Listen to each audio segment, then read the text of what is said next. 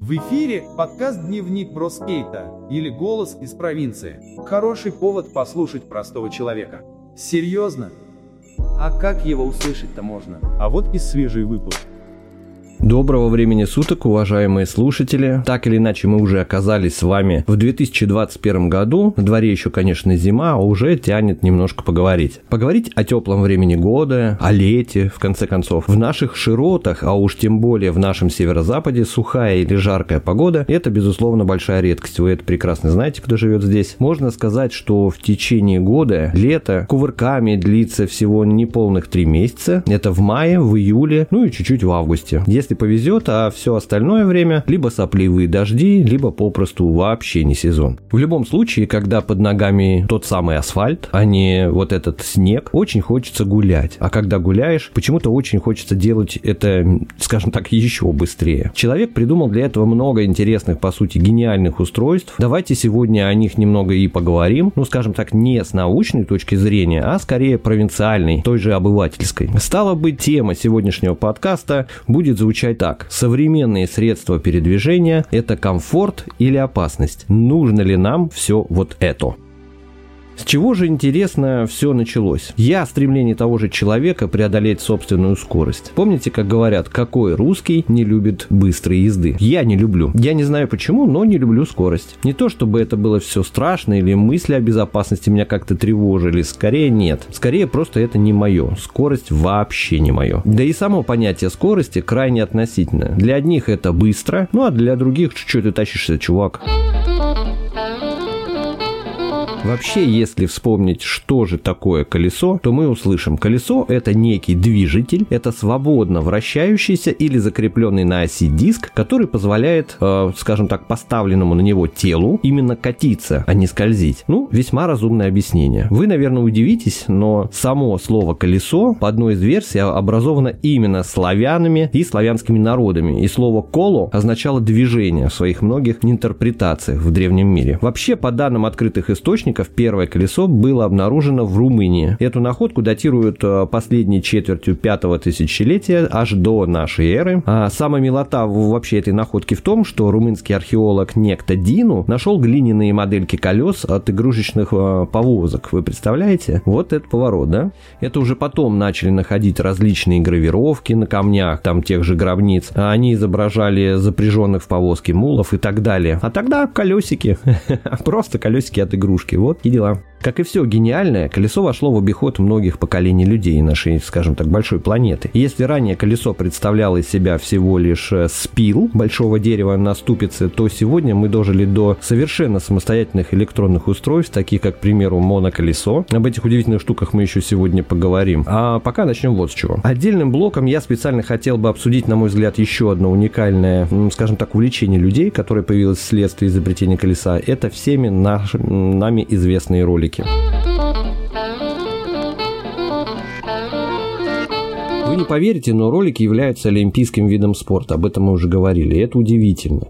В современных условиях те же роликовые коньки используются как некий спортивный инвентарь, и можно сказать, что катаясь, ты занимаешься, безусловно, спортом или тем же хотя бы фитнесом. Что же говорит история на предмет этих устройств? Пишут, что автор подобного устройства по сути не определен, но информация о роликовых коньках датируется 1760 годом, когда в Лондоне прошла первая задокументированная, скажем так, демонстрация роликов. Правда, они были с металлическими колесами, но все же. Свое чудо представил Джон Джозеф Мерлин. Тогда его изобретение оказалось практически неуправляемым, хотя, честно говоря, я и сейчас представляю ролики как нечто неуправляемое. Не понимаю, как роллеры это делают. А что касается Мерлина, то дело было на балу, где он довольно ловко въехал в большое зеркало, после чего и зеркало, и изобретатель были поранены. Публика сочла такую новинку, ну, естественно, травмоопасной и не без оснований, на мой взгляд. А стало быть, не пожелала кататься на таком снаряде, прямо как я, очень их понимаю. Первые патенты на изобретение были получены уже в 1000 1819 году. И спустя почти 60 лет, представляете, он был, по сути, вот этот э, ролик зарегистрирован во Франции неким господином э, Тибле. Самыми популярными моделями прошлого стали так называемые квады. Это коньки с попарным расположением колес, двухполозные. Подобные модели переживают сейчас второе, на мой взгляд, рождение, а тогда это была самая популярная и модная модель, которая, по сути, и пользовалась до недавних времен своей популярностью и производилась в полном объеме. И во времена того же СССР такие ролики были в продаже, я их еще прекрасно помню. Топорное исполнение, не чита, конечно, сегодняшним ни материалам, ни моделям. Даже я помню такие в своем школьном детстве, где-то заржавели там в гараже, но были. Разработал это устройство Джеймс Леонард по фамилии Плимптон. Он же активно содействовал в открытии в Соединенных Штатах Америки первого публичного роллердрома в те далекие времена, аж в 1866 году. Я бы еще сразу открыл там где-нибудь рядом травпункт где-то неподалеку, ну так, в зоне видимости. Хотя у роллеров того времени наверняка были какие-то либо удерживающие устройства, не думаю, что они без подготовки катались так открыто, конечно. Однако мне крайне удивительно, почему изобретатели не остановились на достигнутом. Пытались бы себе по-тихому, зачем эти все вообще инновации. Но так или иначе, представьте, в 1876 году Уильям Баун разработал и запатентовал современные колеса для роликов. Колесо содержало два подшипника и ось. И в том же году, конечно, был запатентован тот же тормоз для роликов, который все почему-то снимают. Почему, кстати? Был еще один интересный эпизод в истории роликов, случился у нас в России. В послевоенном 1000 1946 году балетмейстер Петр Кретов в рамках второго всесоюзного конкурса артистов эстрады в танцевальном жанре поставил удивительный номер под названием «Конькобежцы». Артистам в обыкновенные коньки были вмонтированы шарикоподшипники, что позволяло кататься по сцене как по настоящему катку. Этот неожиданный, конечно, эффект привел публику в полнейший восторг, но, правда, ребята заняли, по-моему, третье только место на этом конкурсе. Сегодня, безусловно, очень интересно смотреть на всевозможные трюки, выполняемые роллерами. Еще немного интересного про роликовые коньки. Так, в 1979 году некто Скотт Олсен и Брэндон Олсон, видимо, его брат, представили наконец, что роликовые коньки с привычной сегодня схемой расположения колес в одну линию. Парни не без оснований решили, что подобная конструкция имеет большой потенциал для, скажем так, проведения тренировок хоккеистов без льда. Так появился, я так понимаю, inline. А в СССР в 1960 году производились однополозные и двухполозные модели в огромных количествах, как я об этом говорил говорил. Удивительные все же вещи, однако, да.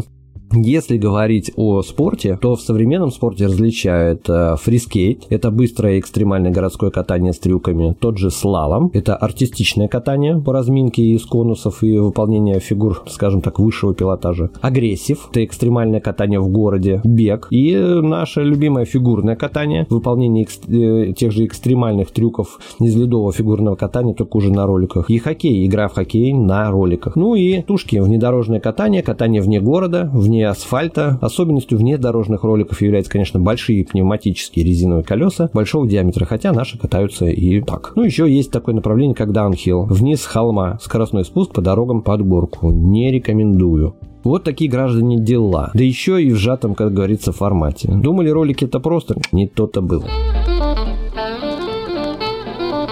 Итак, уважаемые дамы и господа, в следующем блоке нашего подкаста э, это у нас будет выездное интервью. Сегодня мы находимся в торгово-развлекательном центре «Ролик». И буквально передо мной сидит человек-легенда, простой и незабываемый инструктор по роликовому спорту Всеволод Борисов. Сева, здравствуй. Здравствуй, ты меня прям смущаешь, заставляешь краснеть. Ну, чтобы немного победа. разгрузить э, некую напряженность между нами, хотел тебя спросить, Дана Борисова не является твоим родственником? Нет. Ну, тогда можем спокойно говорить а, про да, кокаин.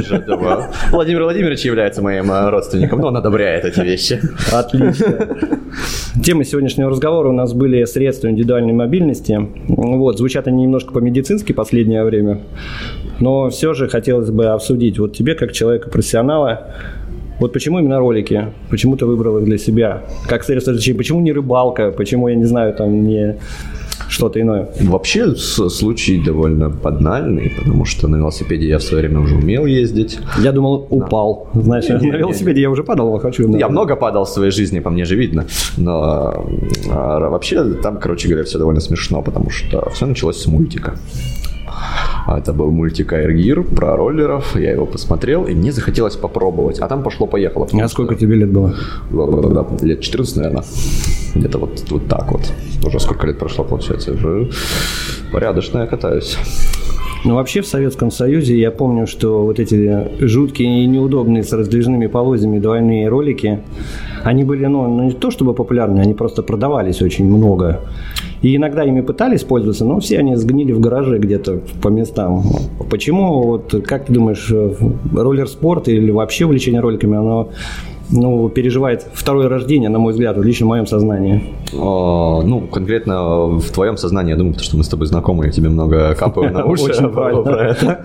А, вообще, а, если говорить про советские ролики, то это были квадры, они сейчас есть, да, это когда ролики с двумя такими э, рядами колес, вот, это вообще отдельно. Ну, это, наверное, современные, да, квадры? Да, да, конечно, ну, не те, которые... Не грохотушки вот эти, да, прекрасно. Да, да, в них ноги едут, если что, для разнообразия решили Кстати, вот я смотрел в твоем клубе, тоже девочка одна каталась на спарке, да. там такой, мне очень понравилось, но я вот глядя на вас, да, это больше такой классики фигурного спорта, ну как-то вот эти, да, все ну, движения и все остальное. А как управляется вот такими устройствами? Я вообще не понял. Мне кажется, только вперед до стенки упала, встала и в другую сторону. Суть э, у квадров в том, что там при наклоне корпуса ты можешь поворачивать. А, там у самой рамы такая конструкция. А на инлайн-роликах, у которых колеса в ряд, а, для повышения маневренности конька а, делают рокеринг, например. Да? То есть центральные колеса делают побольше, боковые поменьше. За счет этого маневренность конька у нас а, повышается. То есть у нас даже техника поворота, она вообще разная будет на квадрах и на инлайн-роликах. Так что там все. Это, это вообще отдельная стезя квадра. Я к ней весьма отдаленное отношение не имею, поэтому не буду уж вам говорить слишком много. Ну, знаешь, вот интересно тоже, я обратил внимание, что в фигурном катании, вот я помню, когда мой сын Кирилл старший был маленький, мы записали его на фигурное катание, и там всегда э, этот вид спорта испытывал некий голод, э, согласно девочек много, мальчиков нет. И любое там даже пробующий пацан, приходящий в спорт, он вызывал там большую опеку, чтобы не сбежал. Вот. А я к чему? А сейчас вот я наоборот вижу, что в роликах больше мужиков. Прям вот реально мужиков. Вот идешь Москва, Петербург, смотришь, мужик проехал, думаешь, такой, господи, такой больше, что это, мужской спорт? Ну, смотри, а, ну, во-первых, фигурное катание не единственный вид спорта, где больше девочек. Там можно там вольтижировку на лошади вспомнить, там же тоже дофига Ну, это дорогой спорт, лошадки. Ну, не такой дорогой, слушай, на самом деле. Сейчас... Один хлыст, прости господи, а. сколько стоит. Ну, в общем, это сейчас очень все доступно, но дело не в этом, это просто, как сказать, визуально визуально, даже если посмотреть, как проходят соревнования по фигурному катанию, да, посмотреть на наряды выступающих. Ну, не, не многие пацаны захотят вот, вот так кататься. Облачиться в латекс. Да, Мужики да, в форме, да, да, да как да, говорил вот Бэткомедиан. Обтяжечку, вот эти вот штанишки, где все видно. Ну, короче, такое, да. А роллер-спорт э, это не только фигурка. Есть же фигурка на роликах, на inline-роликах, и там тоже больше девчонок.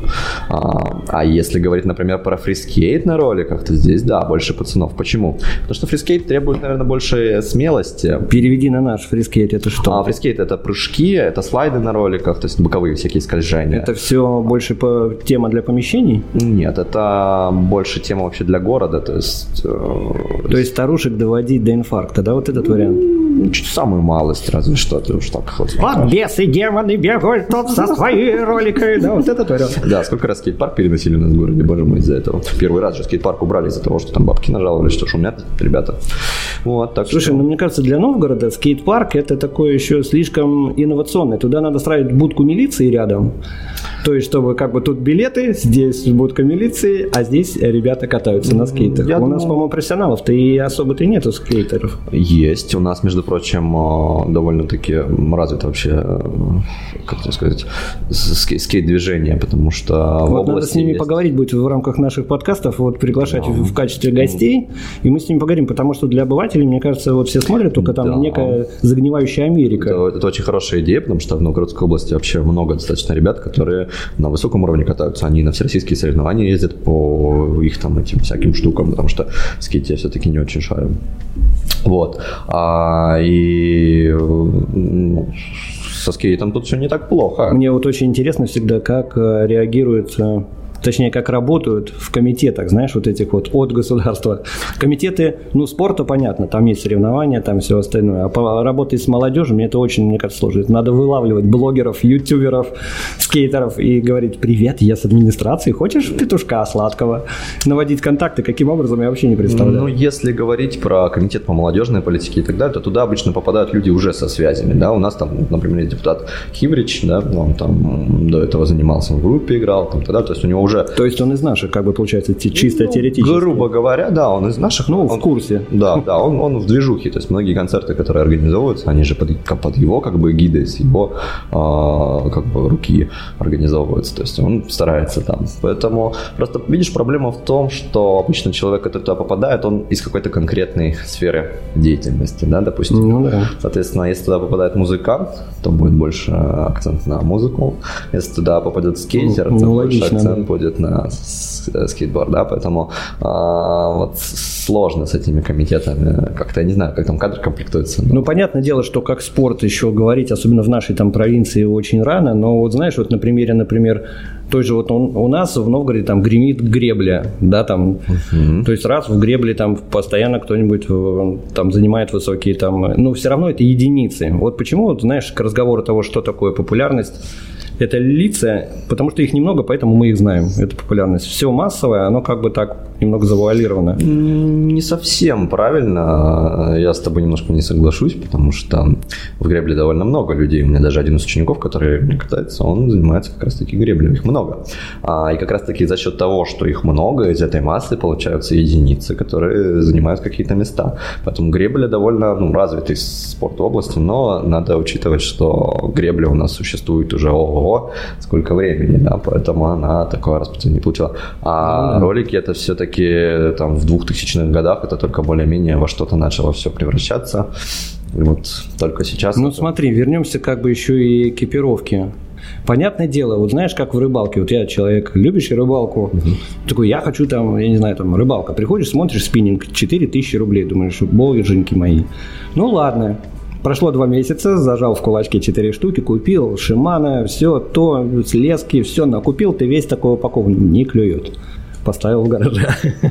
Ролик, я так понимаю, это тоже не совсем дешевая история. На каком уровне уже стоит смотреть какие-то варианты, чтобы экипировка была соответственна? Для начинающих вообще, э, э, насколько это актуально? О, Сложный вопрос, потому что все зависит от того, что ты вообще хочешь. Ну смотри, ну вдруг тебе на дешманских не понравится. Ты одел, тебе неудобно, ты Большая наломал ноги, вероятность. скинул, сказал, мама, я не хочу больше кататься. Ну, сильно экономить не стоит, потому что как раз-таки э, вот так и произойдет, потому что плохие ролики – это плохое ощущение от катания, 100%. Поэтому там даже могу в цифры немножко вдариться, но дешевле там 3000, там 4 новые ролики вы точно нормально там, купить не сможете. Проще заниматься босым. М, Проще взять у кого-нибудь бэушные хорошие ролики, покататься, попробовать твое, не твое, а потом уже купить нормальные ролики. Это гораздо более... э, Вообще со снаряжением большие проблемы, потому что в Новгороде э, сложно с нормальными роликами, потому что у нас есть там всякие спортмастер и так далее. А Ну, мне кажется, потому что не столь востребовано. Да, конечно. Не, есть спонсоры- общие, вот знаешь, как спорт, ну не спортмастер хотел сказать, а вообще спортивных магазинов, как раньше. Да. Общий набор.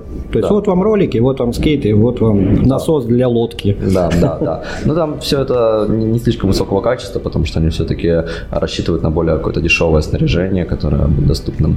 А за нормальным снаряжением все в Питер ездят. Ну вообще ты занимаешься еще обучением, насколько я знаю. Да, конечно. Вот, а что, э, какого возраста люди занимаются? А на индивидуальные занятия мы берем с 4 лет, а в группы с 6. Слушай, интересно. А что может интересовать ребенка в 4 года? Все. Ребенка в 4 года интересует все. Ну, в принципе, да, я знаю, что они бесстрашные в это время. То есть им чужда там высота, там им не страшно там падать с велосипеда коленями и все остальное. Да нет, на самом деле это все очень по-разному. Бывают дети прям зажатые в плане страха. Есть же еще есть страх там падения и так далее. Они, может, там когда-нибудь упали сильно с велосипеда и теперь вообще боятся падать. На самом деле, если говорить про первые всякие этапы обучения и у взрослых, и у детей, крайне важно. Это чаще всего борьба с нашими какими-то внутренними зажатостями, страхами. Мы там начинаем такие разминки делать, учимся падать и понимаем, что это не так уж страшно. Вот когда мы этот барьер уже немножко преодолели, мы начинаем дальше двигаться. Поэтому нет, страх есть почти у всех. Ну, я смотри. боюсь новые элементы учить. чем-то. Что-то я не поверил на это счет. Ой, это бросится. Вот вообще интересно, что нужно делать, допустим, даже маленькому человеку, начнем с них, если он захотел кататься на роликах? Идти кататься. Ну, вариант. Прокатился с мамой за ручку в парке по нашим-то новгородским асфальтам. Ну, ты имеешь в виду вообще методику обучения, то есть тебе расписать по Ну, этапам, захотелось. но- Нет, ну я имею в виду, что, что ему искать? Таких э, инструкторов, э, группы, что, куда за- На забираться? самом деле Что делать маме, которая инициативная и хочет, чтобы свой ребенок научился не лазить за яблоками к деду, а накататься. Просто например, если ребенок маленький, он еще сам за себя решать не в состоянии и не обладает такими ресурсами, то все равно родителям придется в свои руки, да, все брать. И тут, наверное, совет больше родителям будет. А, Ну хорошо, тогда перефразирую.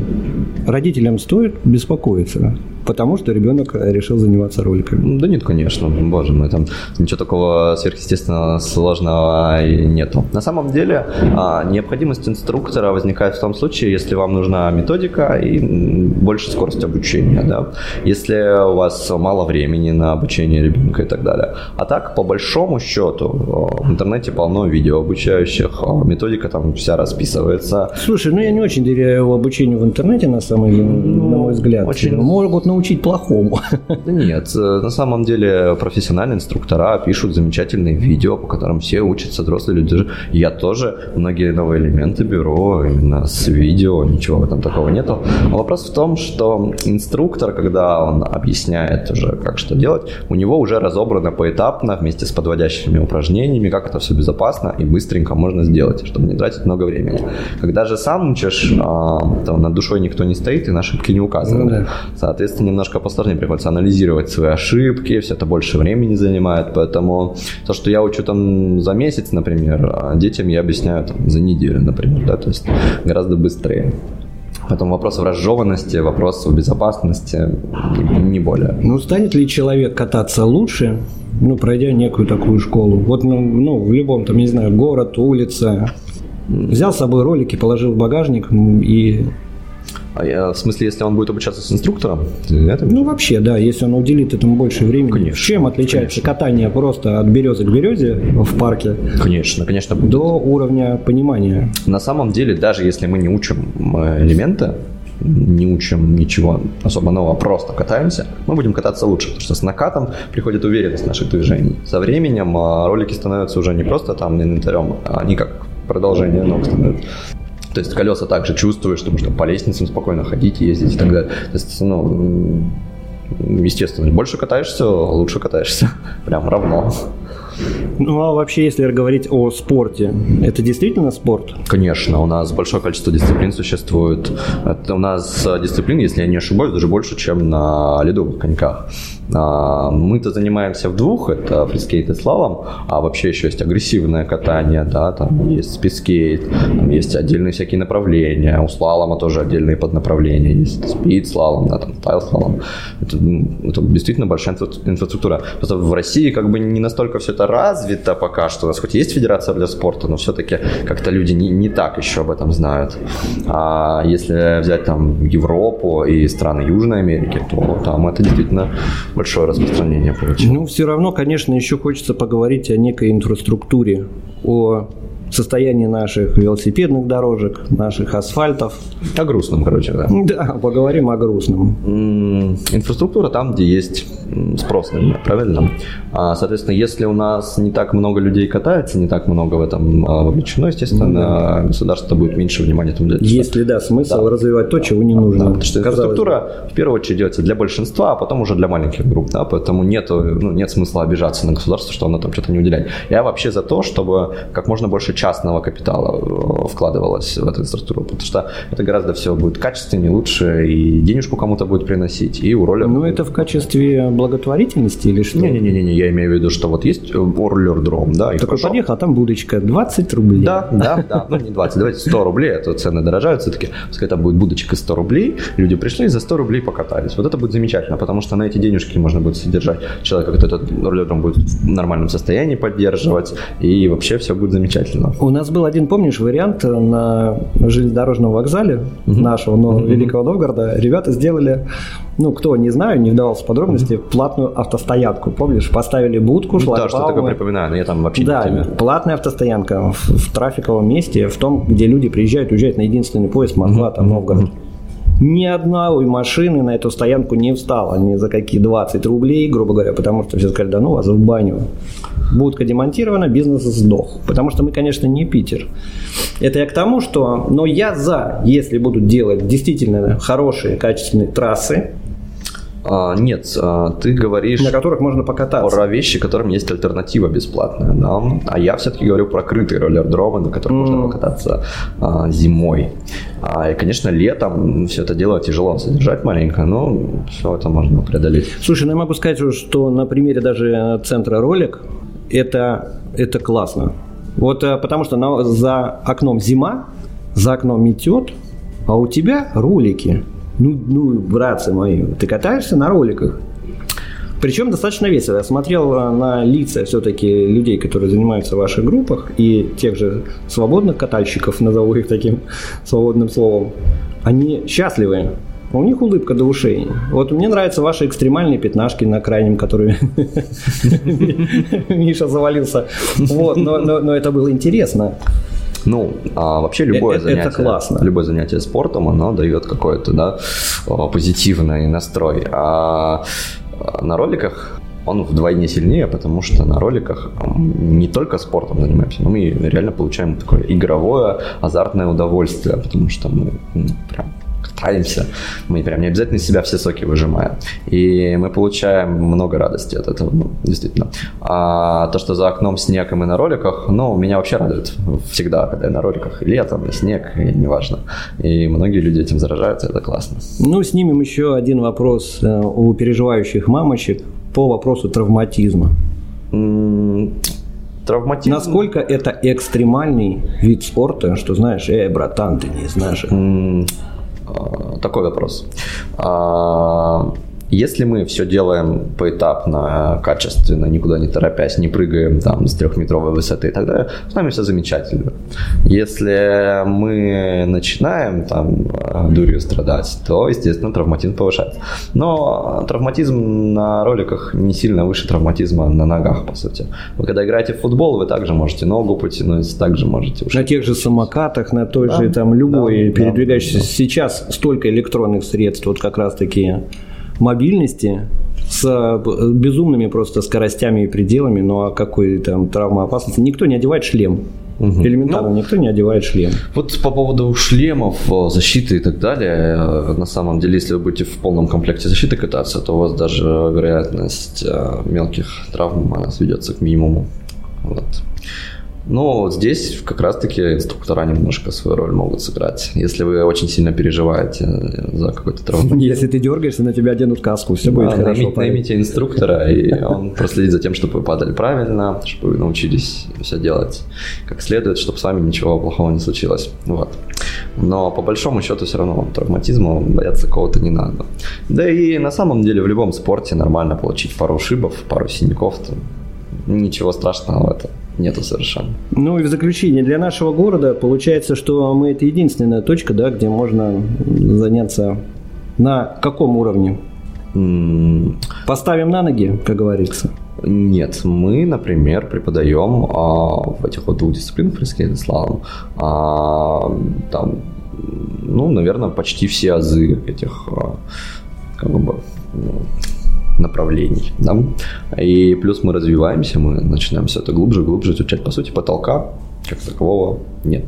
У нас сейчас занимается первая группа, она занимается уже почти два года. И мы развиваемся, развиваемся, вместе все развиваемся. Так что все лучше и лучше это получается. И потолка нет. Ну что ж, было весьма интересно. Все, Влад, спасибо. Я думаю, это не крайняя наша встреча. И вот очень понравилась идея как раз еще приглашать нам в подкаст ребят. Вот, пообщаемся на различные темы как раз уличных, уличного спорта и всевозможного развлечения. Спасибо, Сева. Угу, тебе тоже спасибо, Олег. Следующая часть нашей доброй болтовни будет посвящена еще одному классу умных электронных устройств. Обсуждая сегодня удивительные и в то же время простые вещи, не могу обойти стороной изобретения в стиле некого киберпанка. Результат гения инженерной мысли, ну, конечно же, я имею в виду, это моноколесо. Тут еще не в курсе, но в современном мире люди уже катаются на работу и даже в парках во время прогулки или свободного времени на одном всего лишь колесе, словно медведи в цирке. В магазинах Китая я видел это устройство уже давно, и цена в то время, да и сейчас, благодаря курсу доллара кусается, но все же в руках наших жителей, особенно больших столиц, эти устройства стали уже не редкость. Что же такое моноколесо? Моноколесо – это электрический самобалансирующийся уницикл, или моноцикл, как вам удобней, с одним колесом и расположенным по обе стороны от колеса подножкой. Какое современное оригинальное слово моноцикл вы представляете? Очень красиво. Само моноколесо не является инновационным среди подобных, скажем, электронных гаджетов. На мой взгляд, оно появилось вслед за такими экзотическими видами индивидуальной мобильности, как Segway тот же. Это тоже электрический самобалансирующийся гаджет компании Segway Inc., но только с двумя колесами и внешне очень напоминает колесницу. Ну, вы его все видели, все дети на них там рассекали в свое время. Естественно, без лошади. Но автором этого дивного устройства значится некто Дин Кеймен Такие сегвеи появились первыми в продаже, как мне кажется, и в детских исполнениях. Активно продавались даже у нас в городе. Сейчас тоже их э, завались в каждом электронном магазине. Но публика, как мне кажется, ими уже немного перегорела. Возвращаясь э, к тому же моноколесу, хотелось бы вспомнить один из наших визитов в санаторий Парус в городе Анапа. Там отдыхала одна девочка с папой, и они регулярно пользовались моноколесом, перемещаясь там по огромным территориям санатория. Практически не ходили пешком совсем, быстро, прикольно. За что, собственно, и получили прозвище «Ведьма», так как волшебным способом способом девочка парила над землей то туда, то сюда. Хотя говорят, что можно научиться кататься и взрослому, но по мне лучше два колеса. Так проще, классический, так надежно. Принцип действия такого устройства таков. При включенном питании гидроскопы и акселераторы этого устройства начинают изменять момент силы мотора. Таким образом, чтобы наклоняемый пользователем через педали корпус колеса восстанавливал горизонтальное положение. То есть это, безусловно, умное устройство. Не слабый искусственный интеллект, не правда ли, да?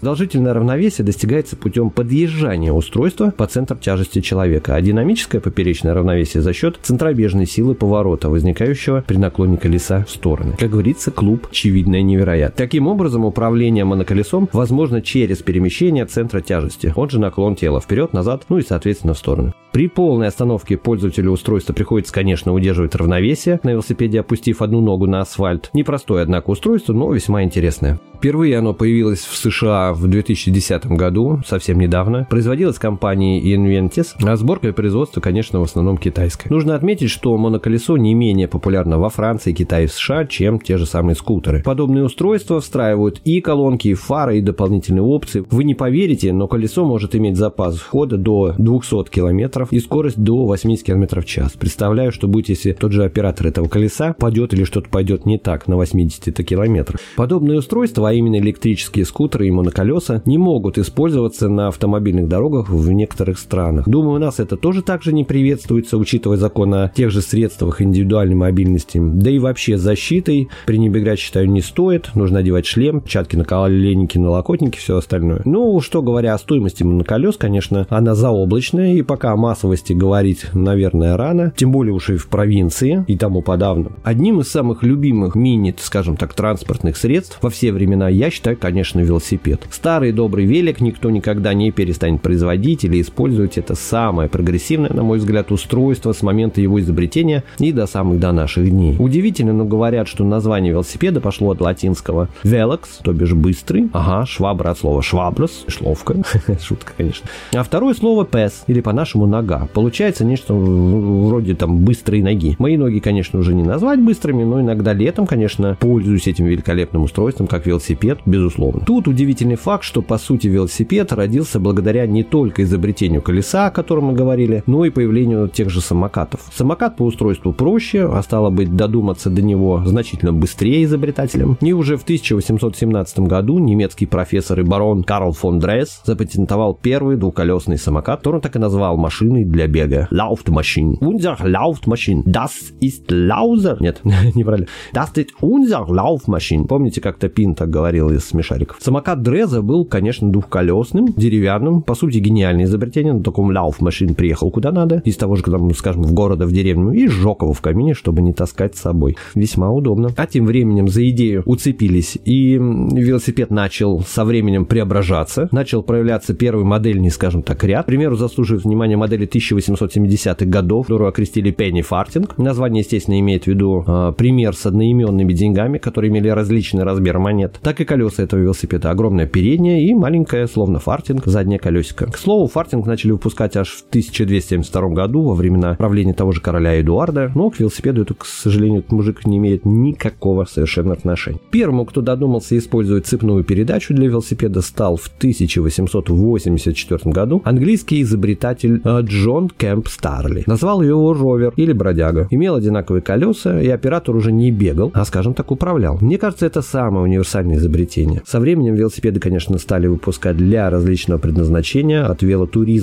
для простых покатушек, кладные, спортивные, детские, всякие разные. Э, скажем так, в своем стремлении к бесконечной лени люди уже в 1983 году изобрели первый велосипедный компьютер. Конечно, гениальное изобретение для нашего времени, для самых ленивых людей, систему индексного переключения скоростей. Теперь можно не особенно напрягаться, проехать там, где это вчера еще вылезли бы глаза от напряжения. А сегодня, пожалуйста, переключил два щелчка, тебе легче.